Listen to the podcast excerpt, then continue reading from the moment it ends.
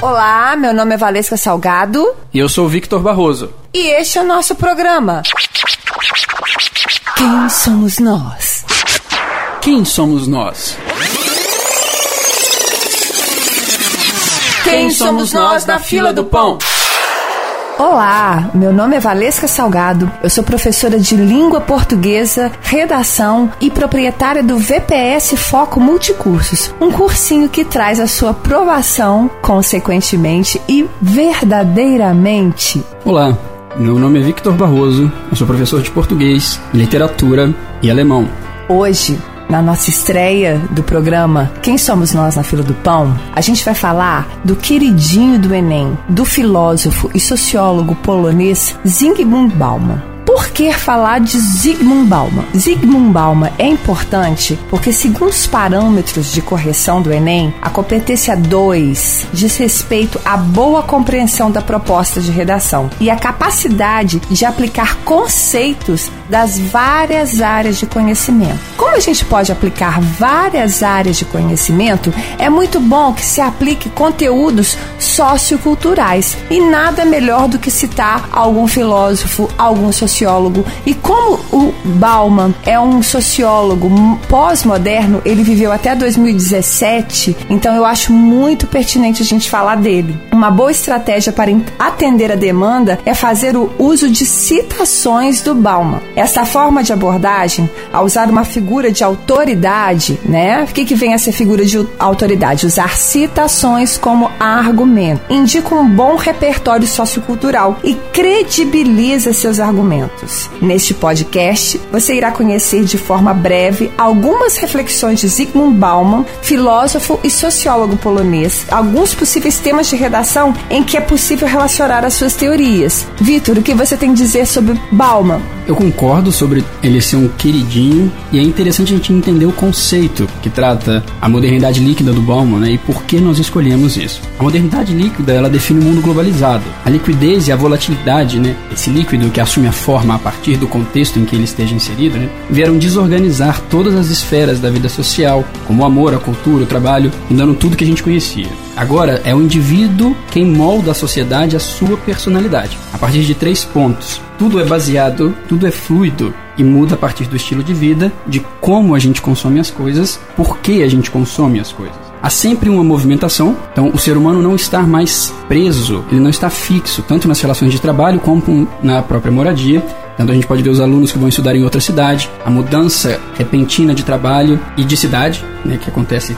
comumente em várias famílias, porque nada mais agora, justamente por ser fluido, né, não é sólido, não é fixo. Todas as relações de trabalho, as relações sociais, elas não se prendem mais como a, como a gente conhecia antigamente. É verdade. E a gente pode também citar alguns trechos de Bauman para entrevista, porque da, Bauman, não vou cansar de falar isso, gente. Zygmunt Bauman, ele morreu com 91 anos, ele morreu em 2017, então ele deu muita entrevista para Isto É, ele deu muita entrevista para Veja. Então, ele é um sociólogo muito ativo, muito.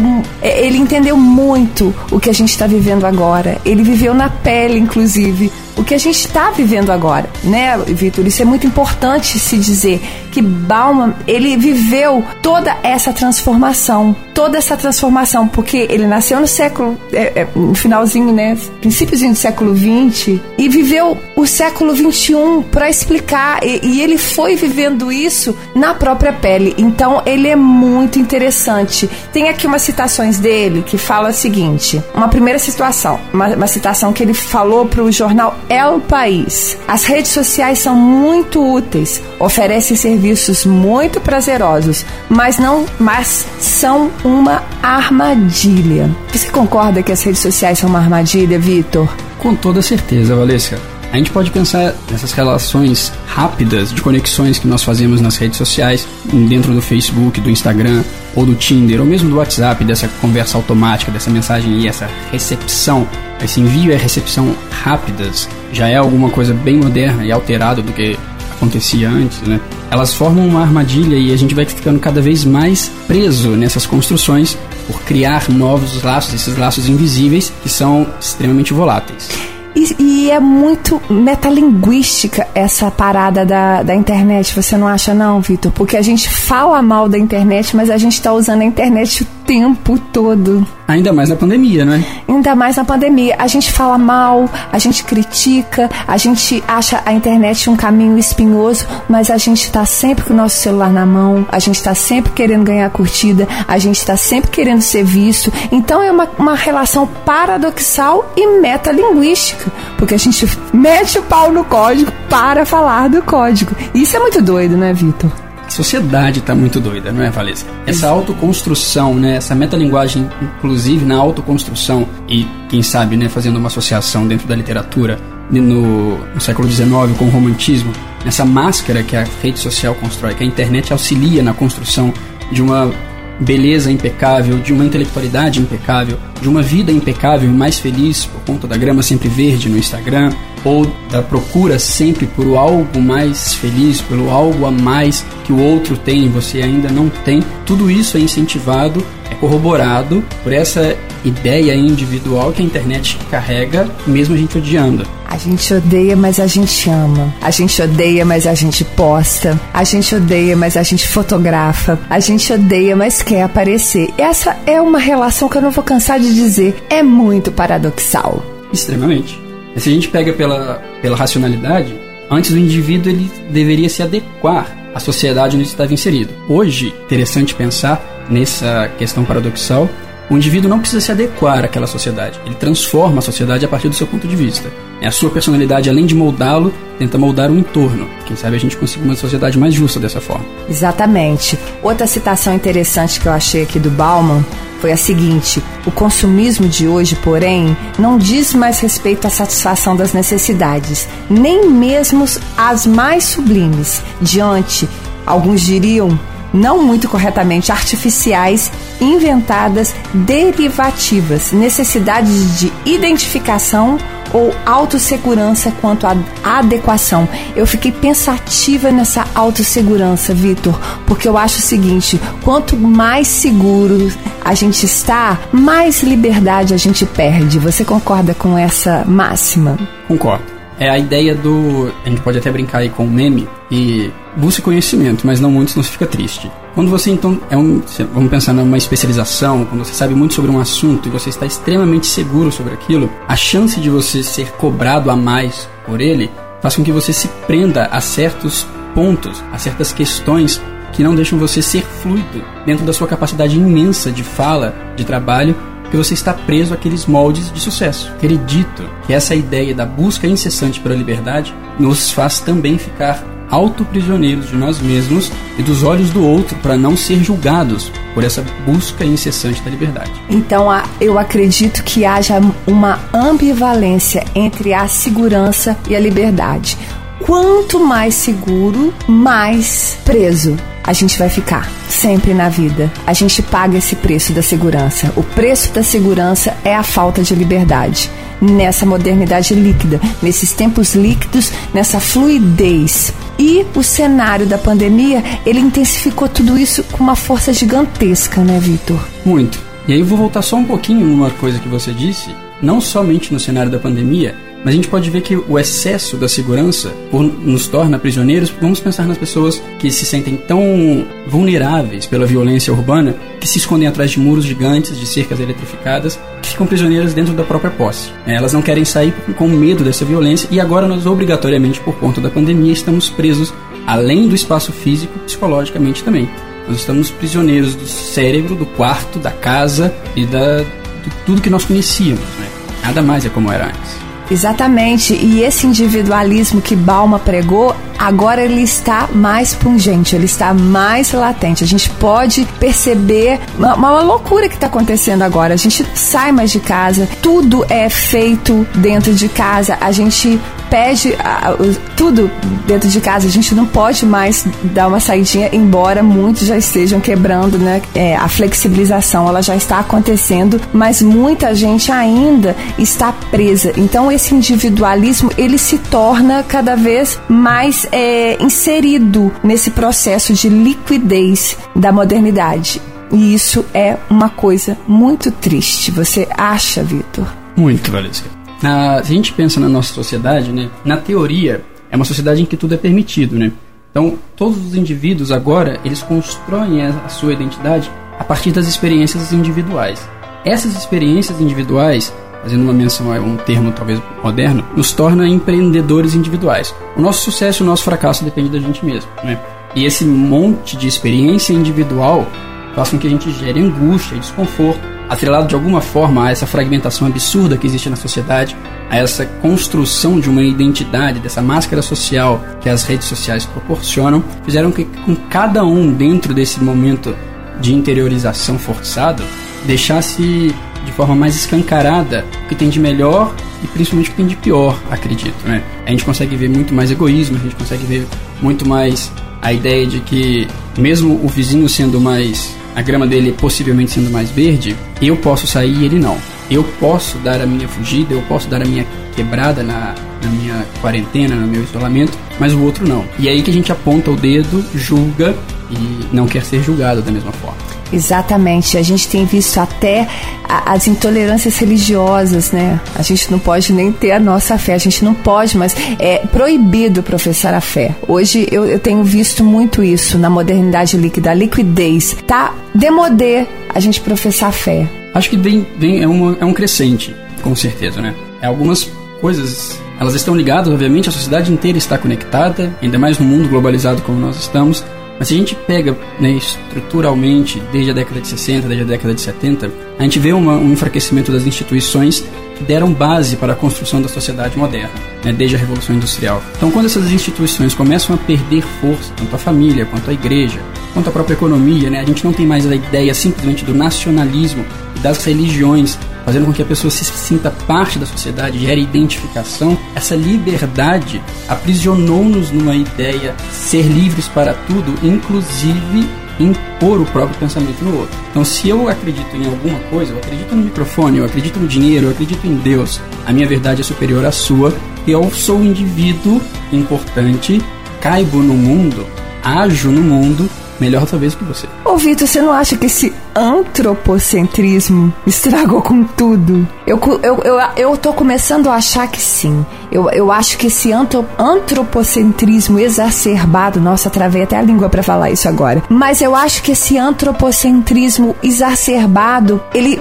saiu pela culatra. Foi um tiro que saiu pela culatra. Porque a gente pode tudo e ao mesmo tempo não pode nada. E eu volto nessa questão. A gente não pode nem mesmo professar nossa fé. A gente não pode expressar, né? É, se eu sou, é, se eu sigo uma espiritualidade, se eu sou espiritualista. Ficou moderno, ficou, ficou chique não ter espiritualidade. Eu acho isso lindo, pesado e também histórico. Toda vez que eu começo uma aula de literatura, eu começo fazendo um, um movimento oscilatório de descida e subida, né? um movimento ondulatório, uhum. que a literatura ela se aproxime o desenvolvimento do pensamento do homem desde o princípio da literatura brasileira a partir da proximidade de Deus e do, do distanciamento de Deus, ao ponto de que o distanciamento ele gera processos mais racionais. Então a gente tem aí próximos a Deus, a gente tem barroco, a gente tem o romantismo sendo o amor né, intensificado como essa questão, o trovadorismo, depois a gente pode ver o arcadismo, o classicismo,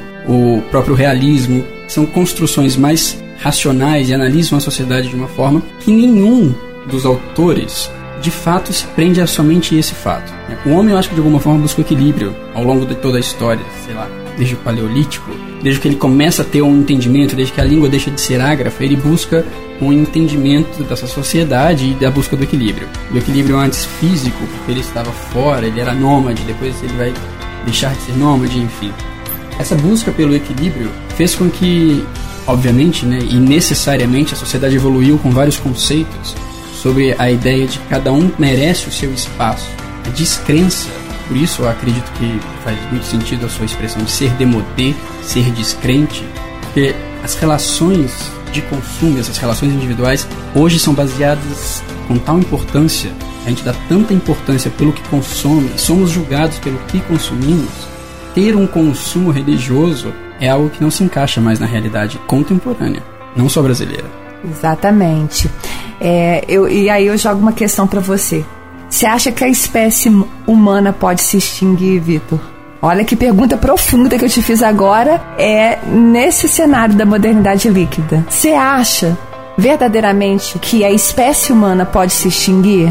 Não, não acho que a espécie humana possa se extinguir, mas também acho que ela pode se extinguir se a gente não tomar cuidado com algumas coisas. Não acho que ela vai se extinguir de nenhuma forma como, como seres, a não ser que o nosso planeta entre num cataclismo absurdo e venha um cometa e faça uma limpa como aconteceu com os queridos dinossauros. É uma pena que eles não existam mais.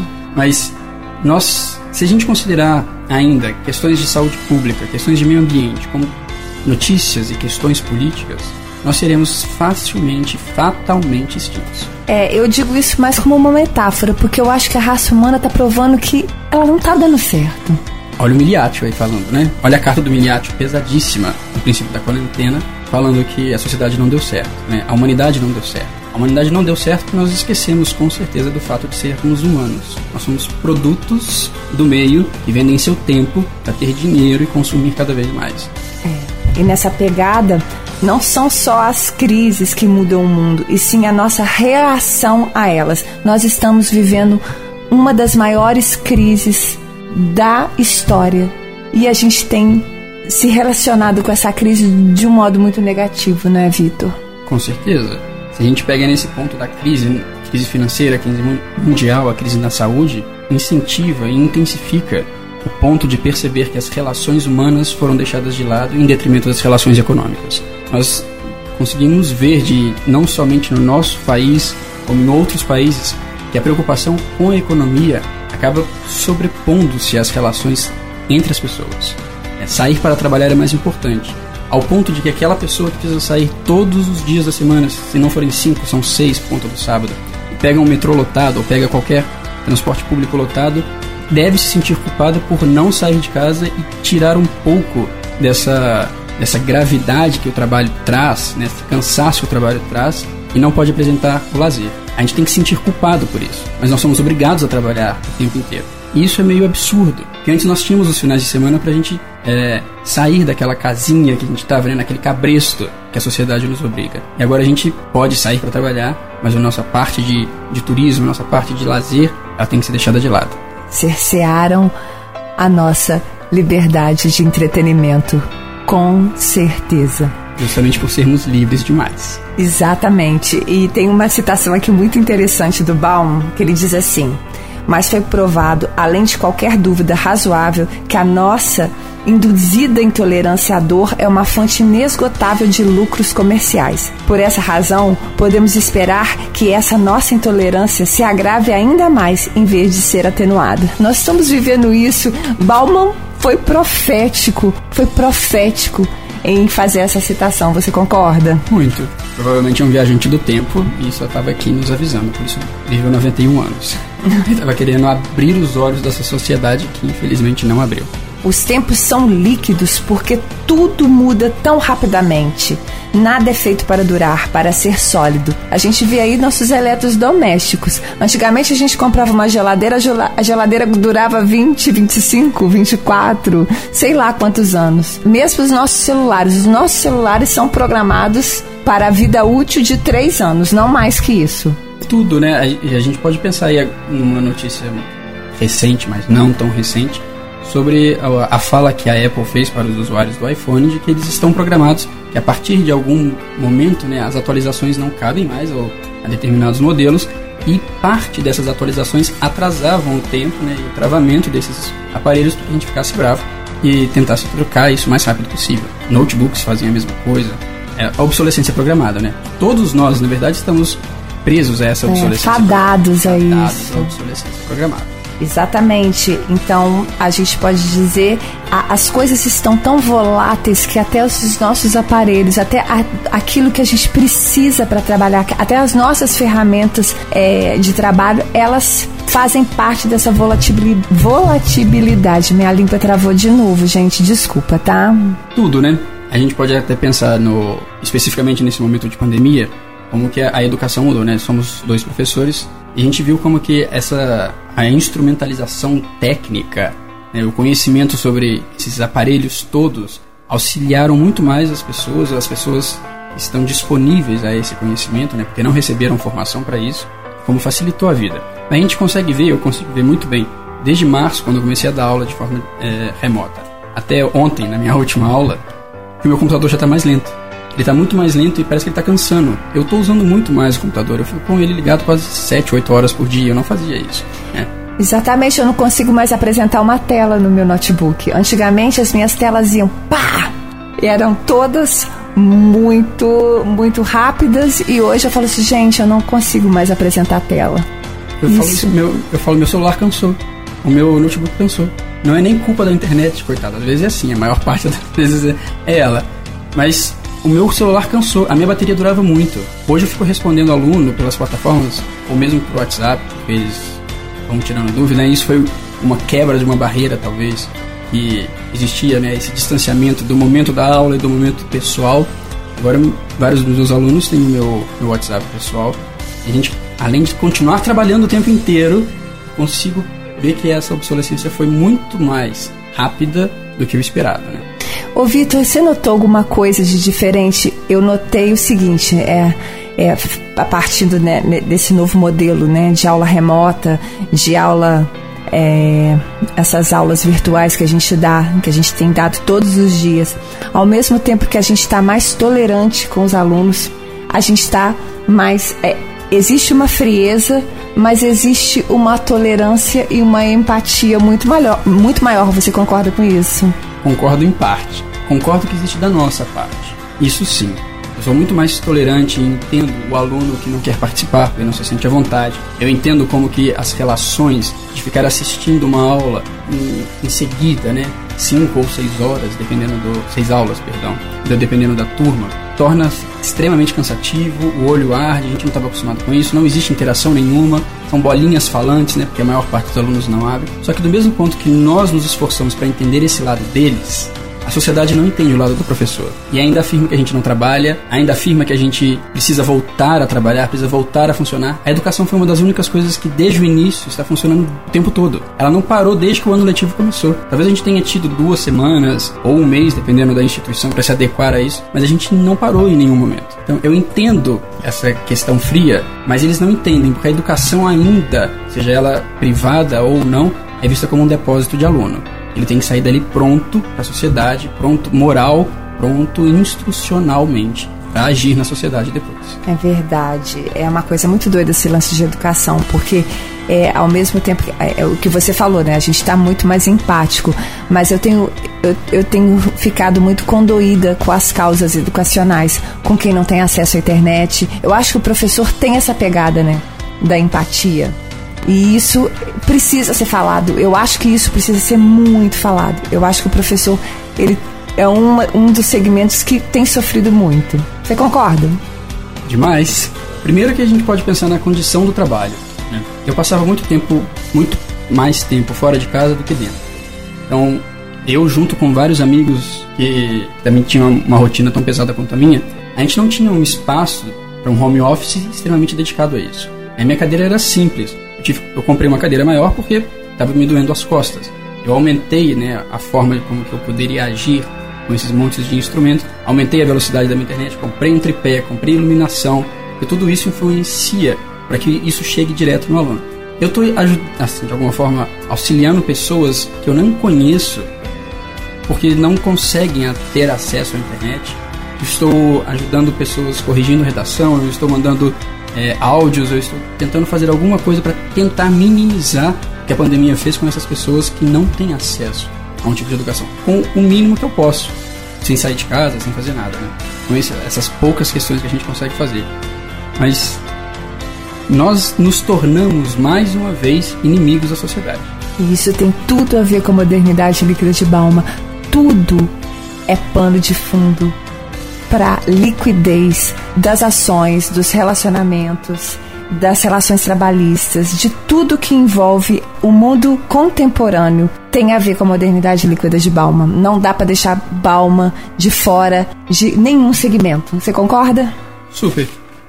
Tudo que foi criado pelo homem né, para compor a sociedade, ele está submetido à lógica capitalista do consumo, sempre. A, essa agilidade e a liquidez da modernidade acompanham o pensamento e a moda da época. Se agora é moda falar mal do professor, vamos todos falar mal do professor. Se agora é moda falar mal do presidente, vamos falar mal do presidente. Se agora é moda falar mal de o que for sentenciado ou cancelado pelas redes sociais, nós vamos acompanhar isso. Ô Vitor, eu vou te fazer uma pergunta. Quem somos nós na fila do pão é o nosso programa.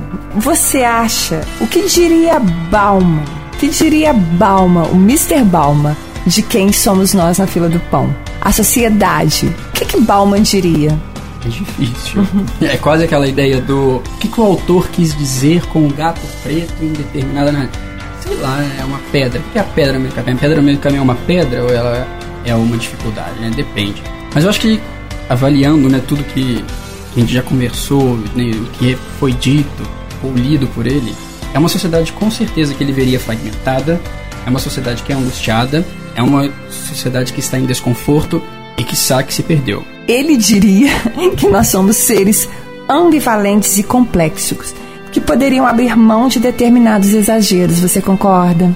Eu acho que a gente poderia abrir mão de determinados exageros. Eu acho que está na hora da gente abrir mão de determinados exageros. É a busca pelo equilíbrio, né? Se a gente tentasse de fato buscar esse equilíbrio, entendimento espiritual, moral, físico, intelectual, proporcionando isso para todo mundo, né? Não somente algo individual. Embora seja uma questão de busca individual, se a gente conseguisse fazer isso, certamente a gente seria melhor. Mas buscando equilíbrio.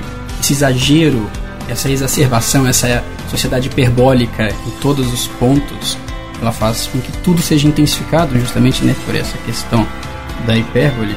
Ela intensificou tudo, intensificou, exagerou, e por isso eu acho que ela se perdeu. Exatamente, é uma sociedade hiperbólica. Você definiu o que a gente está vivendo agora. É tudo muito exagerado. A exposição é exagerada, é o, o egoísmo é exagerado, o ódio é exagerado. É tudo muito exagerado. Até o amor, eu acho. Né? E a gente pode pensar no amor, tendo um amor líquido, mas a gente pode pensar no amor justificado pelos signos. As pessoas estão talvez tão ansiosas por ter o afeto, por ter um entendimento, por ter alguém do lado e não ser sozinhos nessa sociedade solitária que a gente tem, eles buscam justificativa sobre a determinado signo de peixes, ele faz, ele é mais romântico, capricorniano, como eu, dizem que é coração gelado, eu sou, sou trouxa demais dentro de um relacionamento, então por que, que eu, eu sofro tanto? Tem nada a ver com o signo sei lá. É, é, nessa modernidade líquida de relacionamento, inclusive, a gente tem até um cardápio para escolher. Eu não peguei essa época porque eu sou mais velha e nunca usei, não conheço a plataforma direito para poder falar com propriedade. Mas a gente precisava falar do Tinder. A gente precisa falar do Tinder na modernidade líquida de Bauman. Com certeza. Relações amorosas, né? A gente poderia, talvez, quem sabe, falar sobre uma relação pseudo-amorosa. O que interessa são conexões, como né, tinha mencionado no início. Então, o Tinder ele é um, um cardápio que você está ali mostrando de alguma forma uma, é uma construção, ele é uma máscara social sobre uma beleza construída e aceita socialmente, sobre o que se espera sobre um, um parceiro, sobre uma parceira, que você consiga de fato encontrar alguém. Só que o Tinder não serve, eu acredito, para você encontrar alguém. Serve para você fazer conexões, para você descobrir assim, ah, fulano ou fulana quer ficar comigo. Ótimo. Acabou. Não é mais aquela ideia da cartinha que manda assim, ah, fulano gosta de você, fulana gosta de você que tinha antes na escola. Ou aqueles cadernos de respostas que a gente respondia para saber quem gostava de quem dentro da sala de aula. Eu fazia um diário, Vitor. Eu tinha um diário. Eu tinha um diário em que eu colocava lá todas as minhas frustrações, os meus desejos, né, amorosos, o que eu, o que, o que eu queria da vida. Hoje em dia isso não existe mais. Acho que o diário é uma coisa que eu perguntar para meus alunos o que, o que é um diário, ninguém vai saber me dizer o que é um diário. Não, eu acho que infelizmente, talvez. Porque era um momento de, de limpeza da mente, quem sabe, né? E eu, eu faria uma, uma volta, quem sabe, a Santo Agostinho, que preconizava de alguma forma que ao fim do dia você fizesse isso, né? Repassasse seu dia e entendesse o que você falhou, o que você não falhou, o que você espera, para que seja melhor no outro dia. É um momento de catarse, posso dizer assim, Vitor? Com certeza você limpa, né? Você tá, você suscitou justamente todos os seus sentimentos e limpou.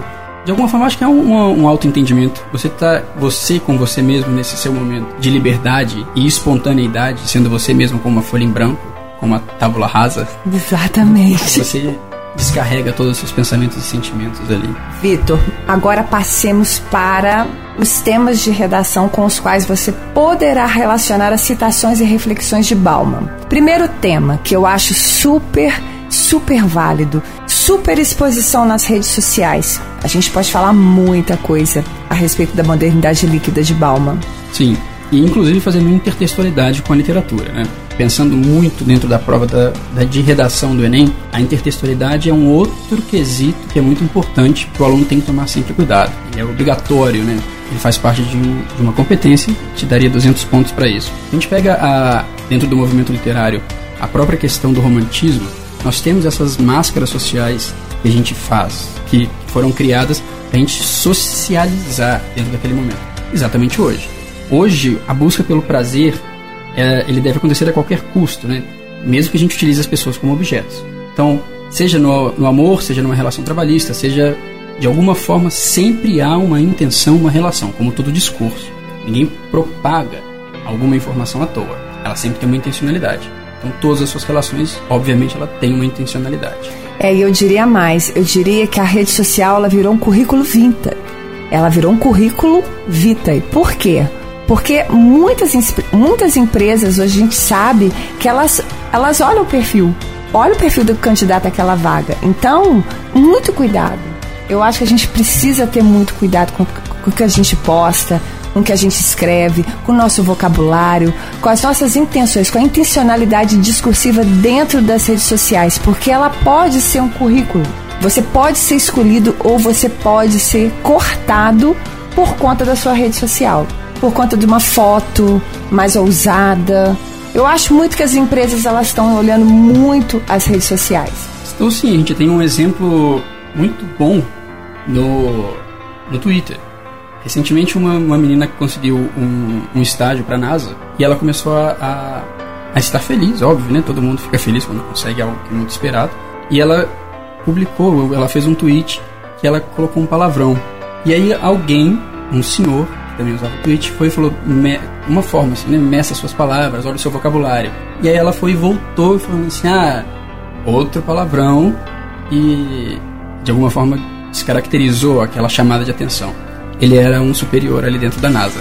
E ela perdeu o, o estágio por conta disso. Exatamente. Então, cuidado com o que vocês postam nas redes sociais. Galerinha aí do ensino médio, o seu perfil pode ser analisado por seu possível patrão. Ou não só, né? Vamos fazer assim uma observação. Não somente a, a, a galerinha adolescente, o povo do ensino médio, ou quem for tentar o, alguma vaga no Enem, né?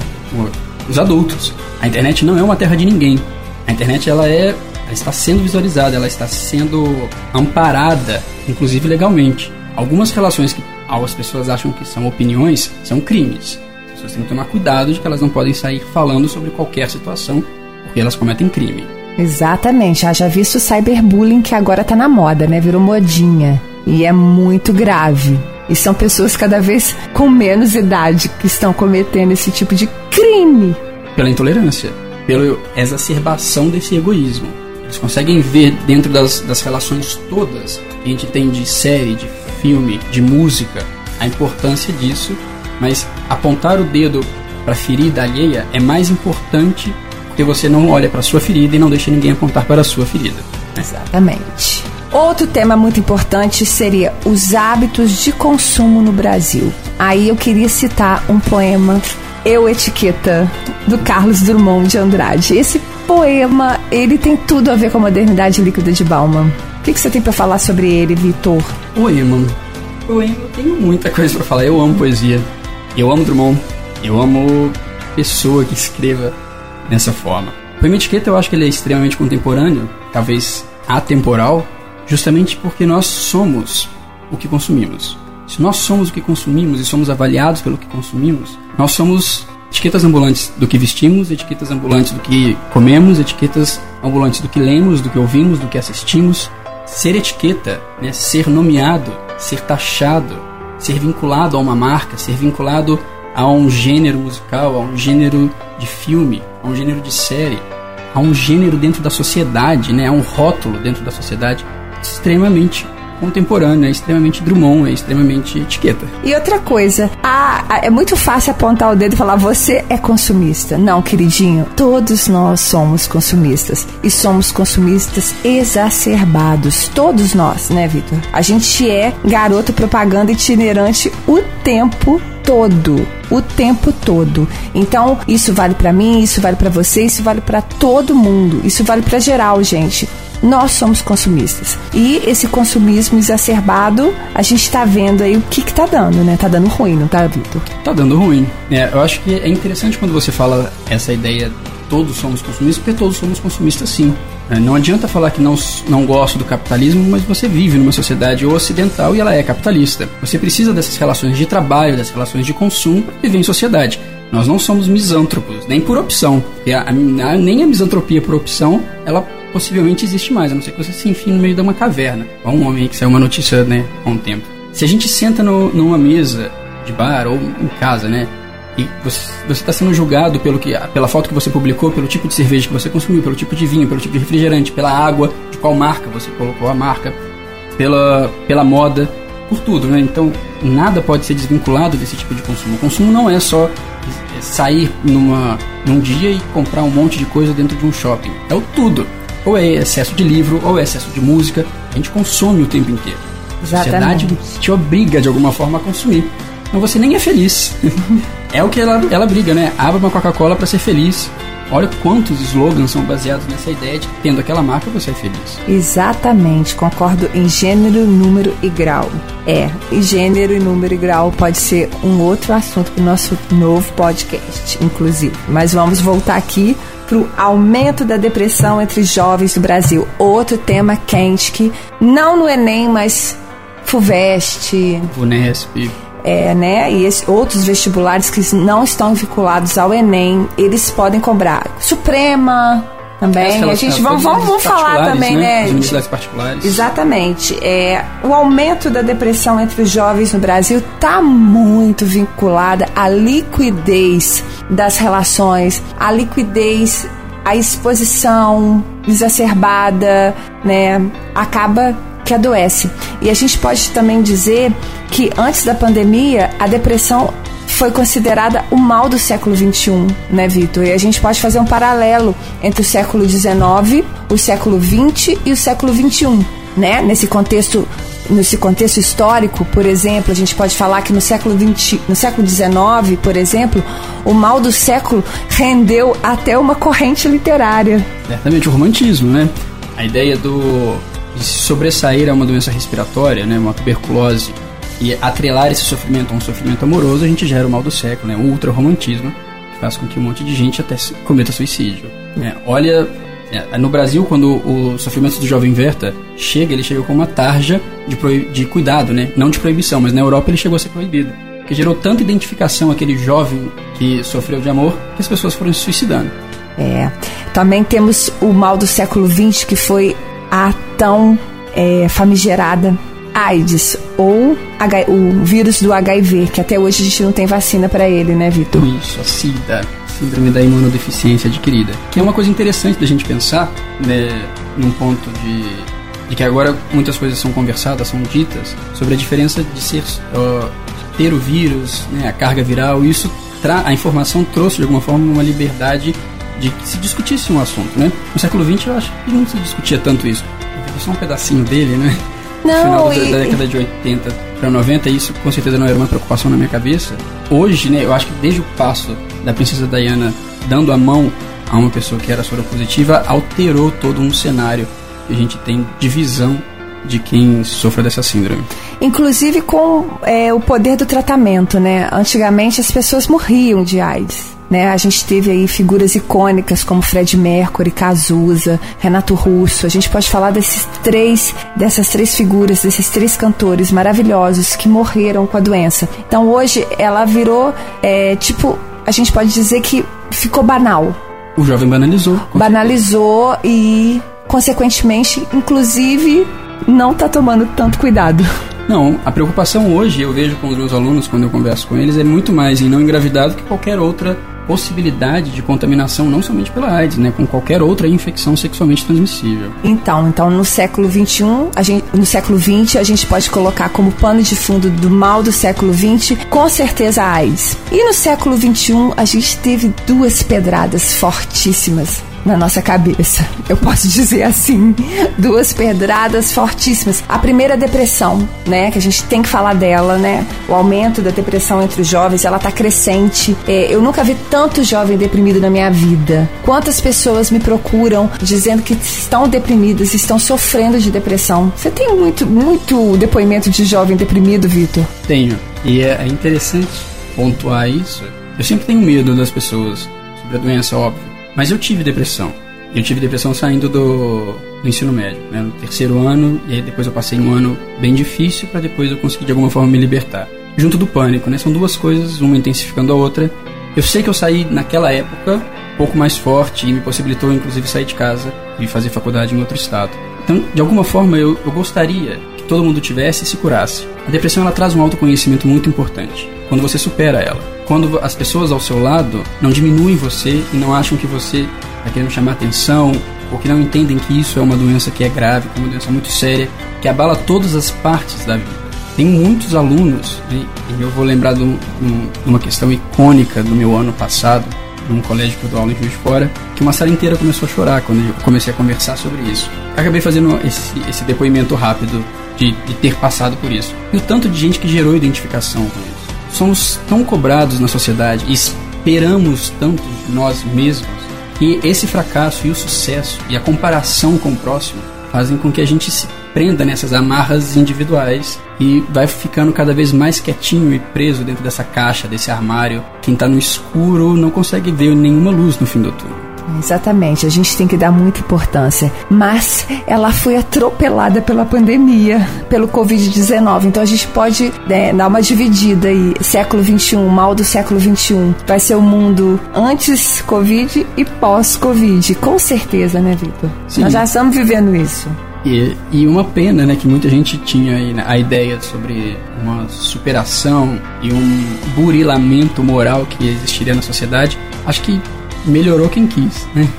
É aquela ideia de que você só você faz, você melhora, você evolui se você quiser. É barco que anda e vida que segue. Vamos para o nosso próximo tema. O nosso próximo tema vem a ser as relações pessoais em tempos de modernidade líquida.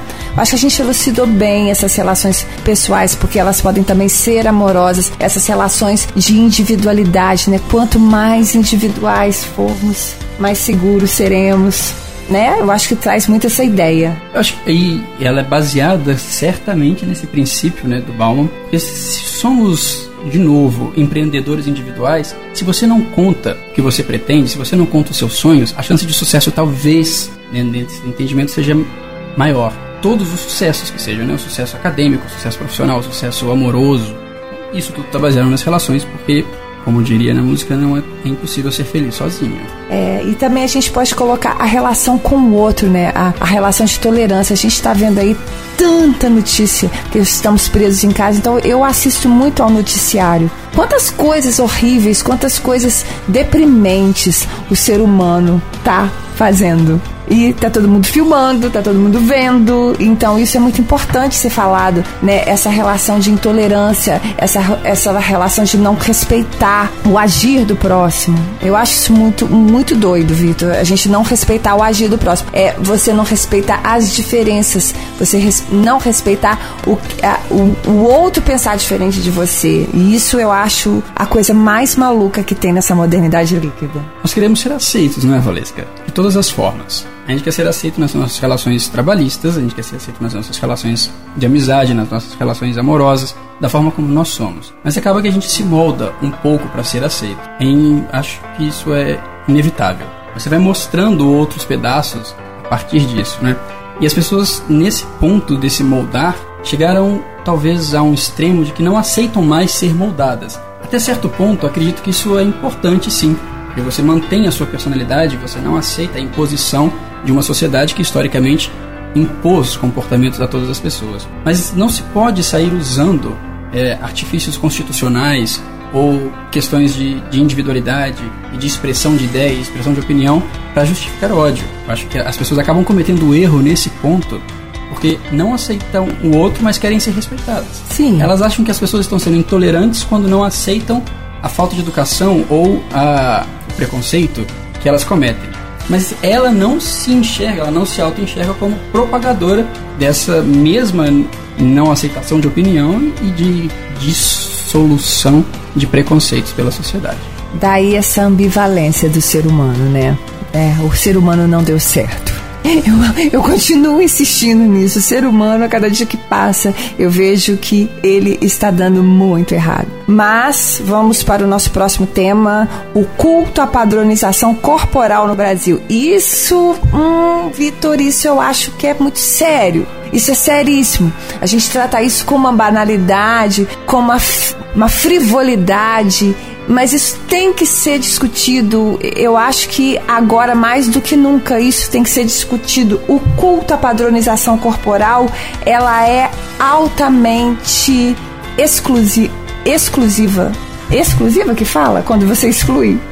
Também, também. É, ela, polissemia. ela, ela é polissemia, né? Ela pode ser uma, uma coisa que exclui, ela é exclusiva, ela exclui o outro a todo minuto e a todo momento. Desde que o mundo é mundo. Hum a gente pega aí no desenvolvimento da, da arte e a gente chega na literatura, nós temos um padrão masculino bem aceito de ombros largos e é um afinamento nas pernas. Né? Um Michelangelo é culpado disso tudo. Ah, os clássicos. Eles Ele são... é muito culpado.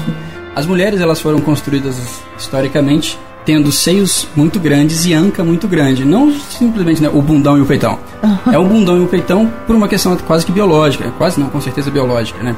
Conta do o peito farto, ele vai alimentar essa prole e o, o, a anca, né, o quadril largo, o bundão, vai propiciar que, que exista uma proteção para aquela criança ali dentro. Então, intrinsecamente o ser humano carrega a ideia da beleza e a busca pela beleza. Obviamente, graças a Deus, ou a Allah, ou que for a crença, que existem a, a, as diferenças, né? Porque se for basear para isso, eu vou ficar sozinho pro resto da vida. e eu não, não tenho essa essa construção e, sinceramente, né, individualmente eu não me preocupo muito com isso, nem, nem faço muito por isso. Mas a sociedade aceita certos padrões, ela busca certos padrões, os padrões de beleza, e beleza não somente física, a beleza intelectual, a beleza que cada um né, vai, vai se adequar a isso. Mas eu vejo uma ponta de, de esperança nessa mudança. Embora existam, e as blogueiras, ou os blogueiros, e as pessoas fitness e tudo mais, elas propagam essa construção estereotipada de sucesso na beleza e tudo mais, a gente vê grandes marcas de moda, e a moda a gente não pode desistir nunca, né, de pensar que ela é, uma, é um reflexo da sociedade, que estão colocando outros tipos de modelos que não somente os, os aceitos classicamente, para que talvez tente desconstruir isso. Existem várias campanhas de, de cosméticos, de, de empresas de moda, de viagem, do que for, fazendo as mulheres mostrarem o verdadeiro corpo, os homens mostrarem o verdadeiro corpo. Tem empresas de, de lingerie ou de cueca, de pijama, mostrando os homens que são normais, as mulheres que são normais, tentando quebrar talvez um paradigma de aceitação exclusiva na sociedade. Embora existam, e aí ó, olha essa ambivalência de novo, de, ninguém pensa, e, e aí vamos usar bem a nomenclatura, ninguém pensa em dizer assim, ah, eu quero comer muito e ser mais gordo. As pessoas elas sempre querem entrar na academia e perder o peso. Do mesmo ponto que ninguém fala assim, ah, vou estudar loucamente para morar na favela e ganhar muito pouco. Porque a gente tem a ideia do sucesso. Por mais que a gente lute por isso, essa ideia está tão intrínseca, ela tá tão arraigada no nosso desenvolvimento que a gente não consegue fugir dela. É verdade. Agora vamos para o nosso último assunto, o nosso último tema, que vem a ser a geração 4.0 ou quarta revolução industrial e a disrupção trabalhista. Que isso é um assunto muito importante, que se não cair em redação, com certeza vai cair na prova de atualidades em geografia, né, geopolítica, né, Vitor? A gente está vivendo e a pandemia ela acelerou esse processo de disrupção trabalhista, né? Todos nós tivemos que nos reinventar, né? Restaurantes fecharam, é, atenderam por, pelo virtual, o delivery nunca foi tão, tão na moda, tão bom, bom, bombástico, né? Poderíamos dizer assim. Todas essas relações ficaram assim. Né? Se a gente tinha antes questões pontuais, mesmo antes dos aplicativos de entrega de comida, né, como os motoboys, todas as outras ações acabaram sendo feitas por motoboys. E a gente viu todo um mercado econômico se adaptando a isso e criando plataformas, não somente educacionais, como nós vimos, que também é um, uma questão econômica. Com né? certeza. A educação privada ela é uma questão. Nós vimos a, as relações das empresas que não podiam mais receber os clientes aumentando e proporcionando novas possibilidades para que se fosse comprado por aplicativo. Nós já tínhamos um aplicativo muito famoso que fazia serviço de transporte terrestre. É, o Uber, né? Podemos falar o Uber. A gente não pode deixar de falar do Uber, né? É, e, e isso é muito interessante de pensar nessa quebra né, do que é do que era a modernidade sólida, né, de uma instituição com capital, com carros. E agora a gente não tem. A Uber é gigante sem ter um carro como próprio na sua frota. Nós temos o iFood sendo um gigante, não tendo nenhum restaurante, não tendo um prato, nenhum garfo. Nós temos o Airbnb sendo um gigante, não tendo nenhum quarto de hotel para ser disponibilizado, sempre com parcerias, né? Terceirizando todos os serviços. Amazon, Mercado Livre e outros tantos sites de consumo que a gente são, são lojas, não são lojas físicas, mas que vendem de tudo. E isso também contrapõe muito ao que a segurança nas leis trabalhistas, que eu acho isso muito importante. Esse princípio da automação, ele gera uma insegurança trabalhista que ela é irreversível. Eu acho que esse ponto tem que ser é, muito salientado, muito mais para os jovens que vão entrar nesse mercado de trabalho, nesse capitalismo selvagem. A gente pode dizer que agora a gente está vivendo um capitalismo selvagem, porque as relações trabalhistas elas foram quebradas. Quanto mais você trabalha, mais você tem dinheiro. Se você quebrar seu pé, por exemplo, o que, que acontece? Agora você não tem nem direito a nada. E isso é interessante quando você fala sobre trabalhar e a, e a, quebra desse paradigma que a gente tinha antes. É interessante que talvez o meu pai ele tenha uma, duas folhas preenchidas na carteira de trabalho. Ele ficou uma vida inteira dentro de uma mesma empresa. A gente pode ver nos, no, nas carteiras de trabalho dos mais jovens que existem várias folhas preenchidas. Poucos não são os que têm isso, né? Que estão desde que começaram. Quando uma nova ideia aparece, justamente por essa liquidez, essa volatilidade do que existe em tudo, uma nova ideia aparece, esse jovem se engaja e não tem maior drama com isso. Não, tem, não é mais a ideia, vou ficar aqui para sempre. Não. Se aparecer uma coisa melhor, estamos indo. Somos todos prostitutos da, da economia. Onde eu ganhar mais, onde me quiserem, onde me darem mais, me valorizarem mais, eu tô lá. É, e assim a gente vai perdendo é, a nossa identidade. Eu nem sei se a gente perde a nossa identidade, acho que a gente até ganha a nossa identidade, né, Vitor? Que a gente não fica tão preso. O jovem não tem tanto medo, é, igual, por exemplo, uma pessoa da minha geração tenha um medo absurdo de mudar de profissão. Eu acho que essa pegada também da disrupção trabalhista, ela traz essa liberdade, né? Essa coragem do jovem de, ah, eu não quero mais isso, eu vou fazer isso, eu vou fazer aquilo, eu vou trabalhar nesse ramo, eu vou, vou para fora do Brasil, eu quero morar fora. E isso traz essa liberdade para esse jovem. Então eu acho que é ela tem a parada negativa, com certeza, que é essa falta de garantias trabalhistas que eu pontuo ainda por conta, né, que a gente tem os nossos direitos garantidos pelas leis trabalhistas, né, que agora mudaram, mas existem muitas coisas que, que ainda, muitas garantias que ainda persistem, mas a parada do jovem de entrar nesse mercado de trabalho, ela é muito séria. Ô, gente, eu acho que a gente elucidou a modernidade líquida de Bauman. Vocês gostaram? Se gostaram, assistam. É, assistam uma, assistam duas, assistam quantas vezes forem necessárias no nosso podcast. Divulguem, né? coloca a gente para ir os amigos ouvirem, coloca para a família ouvir. É, a gente quer que todo mundo ouça, que todo mundo converse, que diferentes formas um, um contato, um diálogo entre você e a sua prova, entre você e a sua família, entre você e o, e o próximo, que a gente flua tanto na redação quanto nas ideias, quanto nas nossas relações. Que a gente flua liquidamente, como se diz Balma. E tem muita novidade, tá, gente? A gente vai falar sobre muito assunto interessante. Então, assista ao nosso programa Quem Somos Nós na Fila do Pão. Um beijo. Vitor, você quer deixar algum recadinho pra, pra geral? Também me despeço, Valesca. Um abraço para todo mundo e espero vocês no nosso próximo encontro. Beijo!